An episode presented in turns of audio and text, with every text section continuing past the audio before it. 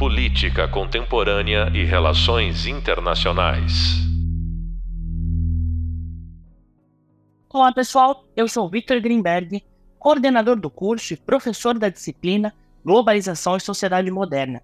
Se você está chegando por aqui agora, deve estar iniciando o seu aprofundamento no tema iniciado na nossa segunda videoaula sobre modernidade, pós-modernidade e seus conceitos. Nesse quarto podcast, o que Lipovetsky quis dizer com a Era do Vazio, teremos a honra e o privilégio de contar com um convidado muito especial, o professor e doutor George Forbes. George Forbes é psicanalista e médico psiquiatra em São Paulo, doutor em Ciências pela Universidade de São Paulo, Faculdade de Medicina, doutor em Teoria Psicanalítica pela Universidade Federal do Rio de Janeiro, mestre em Psicanálise pela Universidade de Paris, analista membro da Escola Brasileira de Psicanálise e da Escola Europeia de Psicanálise, membro da Associação Mundial de Psicanálise. É um dos principais introdutores do ensino de Jacques Lacan no Brasil, de quem frequentou o seminário de Paris entre 1976 e 1981. Teve participação fundamental na criação da Escola Brasileira de Psicanálise, do qual foi o primeiro diretor-geral. Ele preside o Instituto de Psicanálise Lacaniana, o IPLA, e o projeto de análise. Dr. Forbes, muito obrigado pelo seu tempo e pela participação. Então, doutor Jorge, a primeira pergunta que eu queria fazer, até para poder dar uma base muito legal para as nossas discussões, é sobre um dos seus principais trabalhos, que eu acho que discute muito bem essa transformação na sociedade, que é a discussão de Terra 1 e Terra 2. Ela ajuda a gente a entender um pouco dessa transformação que o ambiente passou e como que isso tem modificado a nossa interpretação, nossas ações você poderia dividir um pouco com a turma sobre o que, é esse conceito de Terra 1 e Terra 2? Olá, pessoal. Olá, Vitor. É um prazer estar com vocês. Obrigado pelo convite. Então, vamos direto ao assunto, a diferença entre Terra 1 e Terra 2. Terra 1 e Terra 2 é uma nomenclatura que eu criei e ficou muito conhecida, ou relativamente conhecida, porque foi o nome de um programa que eu fiz na TV Cultura com esse título Terra 2 a aplicação não é só o nome do programa, mas o, nome do programa foi a aplicação mais conhecida, dado que foi na televisão. Por que, que eu resolvi falar de Terra 1 e Terra 2? Porque notei e tenho notado que as pessoas não estão se dando conta ainda da imensa revolução pela qual a gente está passando se nós compararmos com 28 séculos pregressos em relação ao momento atual a nossa forma de viver é totalmente distinta desse tempo anterior. Vitor, você poderia me perguntar distinta em quê? Distinta em tudo. De, do nascimento até a morte, nada mais é como o dia foi. A gente não nasce da mesma maneira, a gente não amadurece da mesma maneira, a gente não educa da mesma maneira, a gente não namora da mesma forma, a gente não casa, não tem filho, não trabalha, não aposenta e nem morre da maneira que a gente fazia até recentemente, para ser um pouquinho mais preciso, até 40 anos atrás, se nós datarmos o, o, o ponto alto da passagem da modernidade para a pós-modernidade, 1992, o surgimento da web. Então, o que eu quis chamar a atenção é que o mundo que a gente vive hoje, do ponto de vista geográfico, daí o nome Terra, a Terra como planeta mudou muito pouco em relação à Terra de 40 anos atrás, de 100, de 200, de 20 séculos atrás. Seus continentes, suas ilhas, seus acidentes geográficos, seu mar, enfim, nós mudamos muito pouco enquanto Terra. Mas enquanto habitar essa Terra, nós mudamos muito. Tal, e foi isso que me levou a dizer que nós teríamos que chamar de Terra 2 para diferenciar de Terra 1 porque a bula, por assim dizer, que nós tínhamos para funcionar no mundo anterior não funciona no mundo de hoje. E qual é a vantagem de nós termos essa diferença entre todos? Qual é a vantagem? A vantagem é nós nos apropriarmos de uma e construirmos, melhor que nos apropriarmos, de uma nova forma de viver que seja mais compatível com essa terra cujos valores são muito distintos da Terra anterior.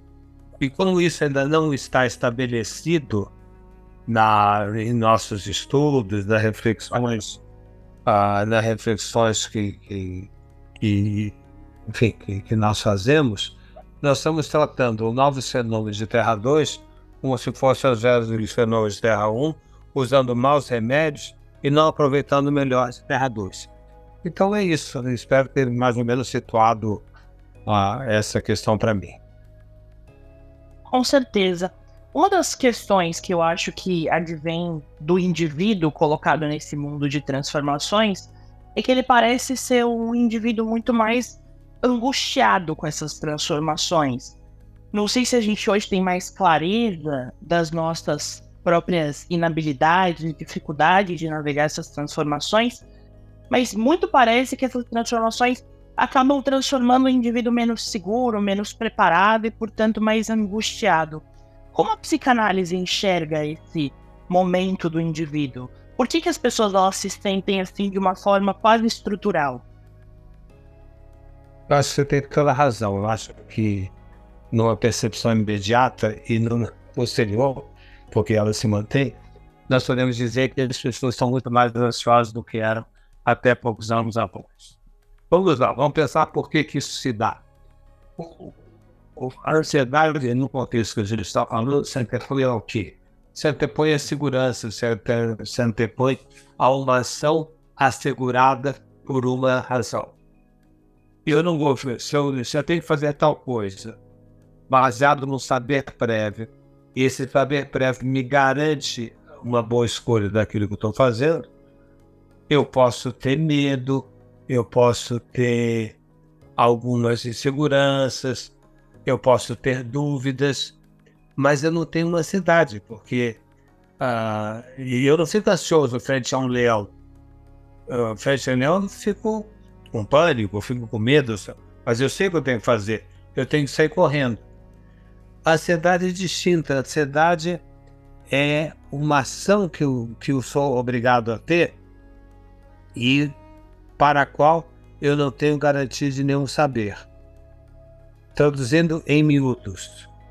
Imaginemos que nós tenhamos que fazer uma escolha entre 10 coisas diferentes, entre 10 elementos diferentes. E nós temos que fazer uma escolha. Esses 10 elementos são importantes para nós, mas nós temos que fazer uma escolha. Eu só posso escolher um. Qual é a certeza que eu tenho nos dias atuais que a escolha desse um seja uma escolha acertada. Nada me garante. Então isso me angustia muitíssimo. Por quê? Porque eu sei, né? A única coisa que eu sei é que se é, é que se entre 10 elementos eu escolher um, a certeza é que eu perdi 9. Então eu tenho certeza da perda e não tenho certeza do ganho. E por que que isso se dá, que, é, que é, faz parte da sua questão, Victor? Por que, isso se dá mais hoje em dia do que se dava há, eu falei, 40, 50 anos atrás? Porque nós somos um mundo múltiplo e não um mundo único. Até muito recentemente, nós vivíamos num mundo universal. O universo, a palavra universo quer dizer versão do um. Então nós tínhamos um mundo padronizado. Frente ao mundo padronizado, eu podia fazer uma escolha ou me rebelar frente a essa escolha. Mas é diferente, veja, vida. Eu não estou falando que você tem 10 coisas diferentes, 10 coisas distintas que você tem que escolher uma. Não, no mundo universal, você tinha uma hierarquia de escolha. Você já tinha pré-definido o que, que era melhor, médio e pior. Então, nesse mundo universal, que é o mundo dos nossos pais, por exemplo, dos nossos avós, e bisavós e para as gerações a eles anteriores, nesse mundo era um mundo muito menos ansioso, porque era um mundo já dado as características do bom, do ruim, do melhor, do pior, etc. Era um mundo hierárquico, um mundo linear, um mundo focado, um mundo com padrões estándares. Aí, de repente, você tem uma revolução. E eu diria que uma, um dos elementos fundamentais para nós entendermos a passagem da modernidade para a pós-modernidade é a revolução da arquitetura do laço social. E quer dizer isso? Quer dizer que durante 28 séculos, o laço social, que é a forma dos humanos se agregarem, viverem em comunidade, o laço social, as diversas formas que esse laço social tomou nesses 28 séculos, eram, eram, eram formas variadas na sua transcendência, nos seus termômetros, mas formas iguais na sua arquitetura. Nós sempre tivemos uma arquitetura vertical do laço social. O que quer dizer vertical?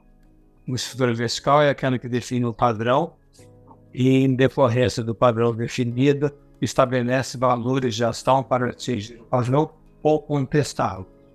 Então, de um mundo vertical, você tem a hierarquia do pai, você tem a, a linearidade, a, a, a disciplina, você tem o foco, você tem a hierarquia, você tem a. O que mais eu poderia dizer nesse mundo vertical? Enfim, uh, você tem a burocracia, né? a burocracia é um discurso claramente vertical. Então, esses são valores da verticalidade. Em 1992, para dar uma data, é claro que não é dia tal de 92, né? nesta época de 92, você tem a quebra da verticalidade do vaso social e o surgimento da horizontalidade. Nós temos a verticalidade em função da horizontalidade. Nesse momento, tudo aquilo que era valor, que funcionou muito durante 28 séculos, insisto, alguém, aliás, para estar nos perguntando por que ele está tratando 28 séculos? Porque é o nascimento da filosofia com Homero, na Odisseia. Né? É o primeiro texto tido como texto filosófico e não mitológico. Então, do tempo da, da filosofia até hoje, que sempre foi vertical, nós caímos nessa horizontalidade. E essa horizontalidade, essa horizontalidade é que possibilita múltiplas escolhas, o mundo ser flexível, o mundo ser líquido, como dizia Palma, é o polonês Balma. Ah, mundo esse, mundo esse que a minha participação na, na responsabilidade da escolha na invenção daquilo que não está dado é muito maior do que no mundo anterior. E esses elementos todos são, fundamentais nesse sentimento de estranheza, de insegurança e de angústia que nós estamos vivendo. Uma das coisas que também foi se fortalecendo nesse período, ou pelo menos é, ganhando contornos mais complexos, foi a estrutura do próprio capitalismo um dos autores que a gente discutiu um pouco nessa disciplina e que, que o senhor também conhece bem, que é o Lipovetsky, fala um pouco sobre essa cultura do hiperconsumo e como ela potencializa essas angústias e transformações dos próprios hábitos dos indivíduos. É, como que o senhor enxerga essa parte? É, o indivíduo ele é só uma soma das relações ou esse ambiente que a gente está inserido, que está se fortalecendo sobre o capitalismo? Ele também tem uma marca muito forte para transformar é, as características individuais de cada um. A pergunta é complexa. Vou tentar dar uma resposta mais simples que a complexidade da pergunta. Uh, Gene Povetsky é um, um grande, ele é filósofo, muitas vezes apresentado como sociólogo, mas não é essa a sua formação de base é um autor de grande importância, ficou muito conhecido por seus primeiros livros da Era do Vazio e acabou com seu último livro mais recente, que aliás eu acho uma ideia deliciosa, é O Tempo do Kit, da Cafonice, é um estudo sobre a cafonice que tem a ver com, a, com o excesso da nossa sociedade muito bem. Esse de conversa que você ia. Bom, fora isso, é muito amigo meu, grande parceiro, só essa semana já falei com ele duas ou três vezes. Já estamos em constante debate sobre os aspectos que a gente está trabalhando aqui, Vitor, nessa, nessa, nessa conversa nossa. Então, por que esse aumento do consumo, por que esse, esse excesso que está presente, como o Fabrício fala no último livro dele, ou, ou a hipermodernidade, o texto anterior, que aliás eu prefacei, e praticamente todos os livros aparecem no mesmo contexto. Imaginemos o seguinte, Vitor. Eu acabei de falar que essa nova ansiedade tem a ver com as incertezas das nossas escolhas. Para ficar no plano, uh, no plano mais rapidamente apreensivo, porque está nos escutando, é devido ao meio, ao meio rápido da, da gravação do, do nosso podcast. Então imaginemos que que eu faço uma escolha e eu esteja inseguro frente a essa escolha. O que, que eu vou fazer? De duas uma. Ou eu tenho que mudar minha relação ansiedade da dúvida da escolha, ou eu tenho que tamponar a insatisfação da escolha. O que mais se faz pequeno tamponar a satisfação da escolha. O que é tamponar a satisfação da escolha? Você diz, eu preciso de uma caneta. Você compra a caneta. Mas você não está totalmente satisfeito. Aí eu preciso então de uma caneta tinteiro. Você compra a caneta tinteiro. Você também não está totalmente satisfeito. Então eu vou comprar uma caneta uh, de plástico, ou de ouro, ou de diamante. Você vai proliferando a, as suas compras, o seu consumo, sem se dar conta este, que esta sociedade de hiperconsumo, um dos fatores, eu, claro estou falando da parte dos falsetes psicanalísticos, não são os números, todo mundo sabe. Nesse aspecto, na psicanálise, é um fator determinante, é que a pessoa não conseguindo suportar a não satisfação a, da compra de um determinado objeto, que não é uma insatisfação porque se enganou na compra, é porque é da estrutura humana, é da estrutura humana nós termos haver um, um resto de insatisfação em qualquer ação consumista nossa. Por que, que existe o resto de insatisfação? Porque nós nunca sabemos totalmente aquilo que nos falta. E esse resto de insatisfação faz com que nós criamos sempre outra coisa. Isso chama-se desejo. O que é desejo? É a expressão de uma falta. Que falta? Falta de uma satisfação essencial que nós não conseguimos responder a ela. Então, por não conseguir responder a ela, eu hipertrofio, eu multiplico os objetos consumidos e cai no consumismo. Então, isso é um lado da questão. E disse ao começar a resposta, existiam dois lados. Existia o lado da pessoa da insatisfação, da, da insuportabilidade da insatisfação que leva a pessoa ao hiperconsumo, e existe um outro lado, que é a pessoa desistir a, a priori de uma satisfação plena através do consumo. Como não existe nenhum objeto preformado que vai te dar uma satisfação, você tem que lidar com a sua insatisfação não na compra reiterada e múltipla de objetos, que é o que, que costuma se dizer do hiperconsumo ou do consumismo, você tem que saber que numa falta essencial e na falta de um nome, de uma satisfação que fosse mais importante, não existe mesmo essa satisfação, satisfação no mercado, você tem que inventá-la. Tem que inventar uma resposta e ser responsabilizado por ela. Pode parecer estranha essa minha resposta, que eu li muito isso, né? pode ver nos textos.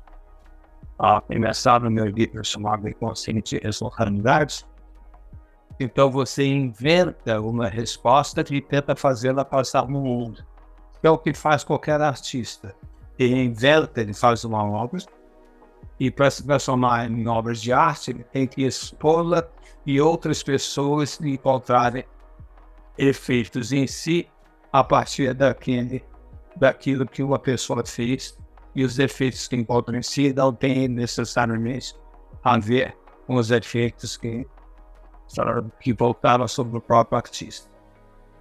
Enfim, sem querer complicar mais do que talvez já tenha complicado, uh, o consumismo, no, nesse caso, para falar de uma forma muito sintética, o consumismo é filho de uma insatisfação que a, que a pessoa, a pessoa insatisfeita fica pensando que é possível ter uma satisfação plena, então cai no consumismo, ou a pessoa se dá conta que a insatisfação é constitutiva do humano, o desejo é o que ele constitui, e nesse sentido não vai achar uma resposta no consumo, mas sim na cultura, na invenção e na responsabilidade. Uma pergunta que eu fico, é, eu acho que também os nossos alunos que vão tentar encarar o mundo nessas condições também ficam, é qual que é o papel da psicanálise, da, das diversas formas de, de terapia que estão ligadas a, ao entendimento do, do ser, né, dentro desse processo. É, como que ela de fato potencializa esse entendimento das nossas inseguranças, das nossas angústias e ajudam a gente a ser menos suscetíveis a essas forças que pressionam, modulam e fazem com que a gente seja mais é, assim, mais impactado por essas transformações tão fluidas da modernidade? Isso eu te respondo em dois pontos. Primeiro, você falou psicanálise e outras terapias. Permita-me dizer que a psicanálise é uma coisa e outras terapias é outra coisa. As terapias, quando a gente faz de maneira geral, são o avesso do psicanálise as terapias independentes, as denominações específicas, terapia, A, B, C ou D, elas todas têm a mesma base ética, que é a de tentar administrar o desejo, evocar o desejo, satisfazer o desejo e acalmar o indivíduo. Nada disso é o que a psicanálise quer fazer. A psicanálise é o avesso dessa, dessa organização terapêutica por isso, a meu ver, nós temos que diferenciar psicanálise de qualquer outro tipo de terapia. Existe, vejo todas as terapias em que pese as diferenças de execução, vejo uma igualdade na compreensão ética, entendendo que o desejo é um defeito, elas entendem que o desejo é um defeito e que tem que ser corrigido, tem que ser administrado, tem que ser dada uma resposta. Já vimos, por exemplo, quando a psicoterapia mais dita nesse momento, que é a psicologia cognitiva, é que dizia, em vez de ficar vendo defeito das pessoas, eu tenho que ver positividade. Como se a falta essencial humana né, fosse um jogo de ruim e bom, de simpático e antipático. Eu acho muito superficial, muito ineficiente, muito contra a, a perspectiva do homem vista pela psicanálise. Então, isso é um aspecto, primeiro, de diferenciação entre psicanálise e psicoterapias. Segundo, a psicanálise. Especificamente a psicanálise, sua pergunta é como é que a psicanálise pode ajudar as pessoas nesse momento de transição da, da modernidade para a pós-modernidade, da singularidade da, da, da, da burocracia para o mundo líquido enfim, características que agora há pouco eu já a examinei. Como é que a psicanálise pode ajudar? A psicanálise foi muito conhecida por todos aqueles que estão nos ouvindo como uma prática da revelação de fatores inconscientes que agem na, no, no seu momento presente. Dito de outra forma, você de repente está num jantar, as pessoas acham que você está irritado ou irritante, e alguém pode dizer para você: pô, cara, por que você não faz uma análise? Entendendo que você está irritante ou irritado decorrente de cargas identificatórias que você carrega na sua bagagem que, ao fazer com que você reaja de uma forma esquisita a algo que está ocorrendo naquele jantar, uma vez que eu embanar um, um jantar, né? E que seria interessante você libertar, se libertar dessas identificações antigas que você carrega para dar lugar a uma contemporaneidade mais efetiva daquilo que você está vivendo hoje. Essa era a ideia de revelação dos chamados traumas inconscientes. E a ideia de fazer uma análise é ficar sabendo mais de si. Fazer uma análise é ficar sabendo mais de si. Como é que é hoje em dia? Hoje em dia, a psicanálise é o passinho à frente. Fazer esse analisa como analisava Freud? Não. A maneira que você tem técnicas, ou será, você tem remédios que são derivados de uma família medicamentosa, mas não são iguais. Você tem mais efetividade e menos contraindicação. E é o que se busca, não é? Então, nós temos a psicanálise, que a psicanálise que eu aprendi, por exemplo, há bastante anos atrás, é uma psicanálise, era a psicanálise do complexo de Édipo. O que era isso? O, o Freud teve uma intuição genial, entre outras, uma intuição genial, de, de criar um software, de propor a humanidade uma forma de compreensão das suas reações a partir de um software vertical chamado complexo de Édipo. O complexo de Édipo é uma maneira de entender a interação do homem com o outro funcionou muito bem o complexo diético durante 100 anos, porque ele foi feito no mundo vertical, interpretava o mundo vertical, e nós, analistas, operamos nas nossas clínicas, durante muito tempo, através da interpretação do complexo diético, dessa verticalidade. Hoje em dia, é necessário um mais à frente e pensar na importância de fazer uma análise também além do complexo genético. Aí, complexo genético não tem importância, mas ele é um momento de passagem. Você passa pelo complexo genético, mas tem algo a mais. E o que, que é esse algo a mais? Enquanto no complexo genético, a satisfação funcionava dentro de uma estrutura vertical de possibilidade de impedimento, aí da qual gerava, inclusive, a psicologia freudiana, então vou relatar agora, mas que é uma patologia geralmente simples, neurose, psicose e perversão, né? na pós-modernidade, numa organização horizontal, como a sociedade tem neste momento, não é suficiente a estrutura de sentido vertical do complexo diégetico, é necessário que nós possamos dar às pessoas ah, condições para suportar, como agora há pouco você me perguntou a respeito, condições para suportar uma ansiedade muito aumentada pela pluricidade de opções que o mundo dá. Então, traduzindo em miúdos, se antes a principal questão da pessoa era saber por que, que ela não conseguia acessar aquilo que ela pretendia, né? E por exemplo, ela queria viajar para os Estados Unidos. Ela fez tudo certo, só que no momento que ela chegou no aeroporto, ela esqueceu o visto necessário para entrar nos Estados Unidos, ela não viaja. Então, eu chamava isso de arruinados pelo êxito. Então, onde o êxito era conhecido, a pessoa queria ir aos Estados Unidos, mas ela mesma solapava a sua pretensão, uh, criando algo que ele impedisse. Isto é passível de compressão de interpretação numa clínica idílica. Porém, há novos sintomas que não funcionam dentro dessa verticalidade, são sintomas decorrentes dessa ansiedade múltipla atual. Então, o que é necessário?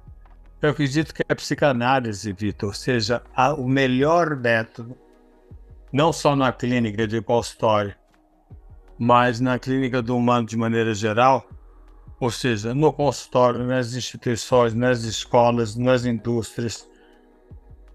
Enfim, é a, é a melhor chave de leitura porque é a que mais avançada no sentido de poder pensar o incompleto do mundo e operar sobre ele. Então, a concepção da psicanálise sobre o, a espécie humana é uma concepção que inclui o vazio, que inclui o desejo, como agora há pouco falava, que inclui a incompletude e a sua clínica, no sentido amplo do termo clínica, do se debruçar como? Quando se debruçar sobre. E a sua clínica, né? É uma clínica que transforma uma ansiedade uma ansiedade paralisante, que é a ansiedade doentia, que é a que mais se vive hoje em dia, é aquela que leva ao enaltecimento do medo. Nós estamos no momento vivendo uma época de valorização do medo. Então você tem esse tipo de angústia uma pessoa vai fazer uma análise tem que ir dessa angústia paralisante para uma angústia propiciatória. Mesma coisa que eu te dissesse, Victor, que não se trata de você tirar o colesterol, trata de você transformar o seu colesterol ruim em colesterol bom. Também não se trata de um homem não ter angústia, não ter ansiedade, porque isso faz parte da, natureza, da nossa natureza mas se trata de sair de uma ansiedade paralisante para uma ansiedade possibilitadora e criativa. Como eu acabei de falar de ética do medo, trata-se de fazer a pessoa sair de uma ética do medo, aonde você fica na trincheira da vida apavorado com os morteiros que passam pela sua cabeça, você prefere não fazer nada, e você entrar numa ética do entusiasmo e da criatividade, aonde você pode estar com os burros na água, mas você não vai morrer por causa disso. Você volta à cena de ação do seu desejo, né? E isso é possibilitado por uma análise essa saída do pavor de uma ansiedade não garantida para a possibilidade de gerar cenários igualmente não garantidos, mas não ansiosos e sim criativos. É isso, doutor Vitor. Oi, perfeita. Acho que a conversa ajudou muito os nossos alunos a, pelo menos, abrirem mais o repertório deles, sentirem as provocações e continuarem nas reflexões. Doutor, muito obrigado pelo seu tempo e pela participação. Muito obrigado a você, é um prazer estar com você e com todos que estão nos ouvindo. Um grande abraço. E você que gostou desse papo, assiste a nossa terceira videoaula e depois corre aqui para o nosso quinto podcast, intitulado Capitalismo é a Nova Religião, onde vamos pegar o gancho dessas transformações no indivíduo para, de uma forma quase que reversa, olhar para o ambiente que ajuda a moldá-lo. Até mais!